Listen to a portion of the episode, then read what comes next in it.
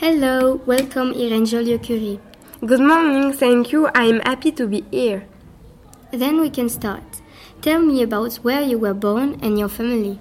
I was born on 12 September 1897 in 13 district of Paris. My parents are Marie and Pierre Curie and I have one younger sister, Denise Eve. Now, now I'm married with Frédéric Joliot-Curie. Did you go to college?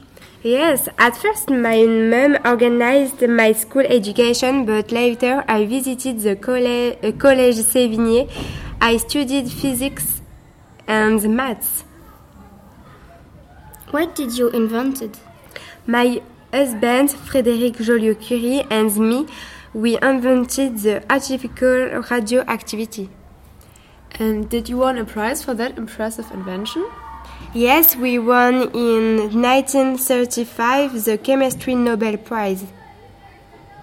Do you have also other patients next to the scientifics? Yes, I have. I'm very interested and committed in politics. My, my grandfather taught and told me very much in this topic, and I wanted to change um, some things for the women in France.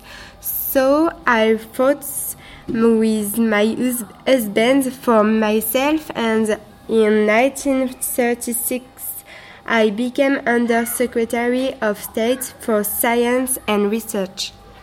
That's really impressive and brave. What does this mean for women in politics in France? I don't know, but I hope that now, because we started, there will be more women in politics.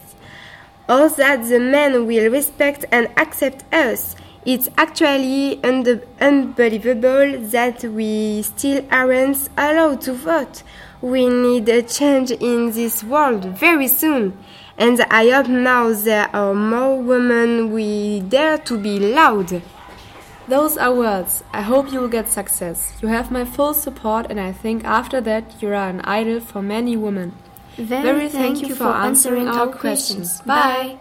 Wish pleasure. Bye.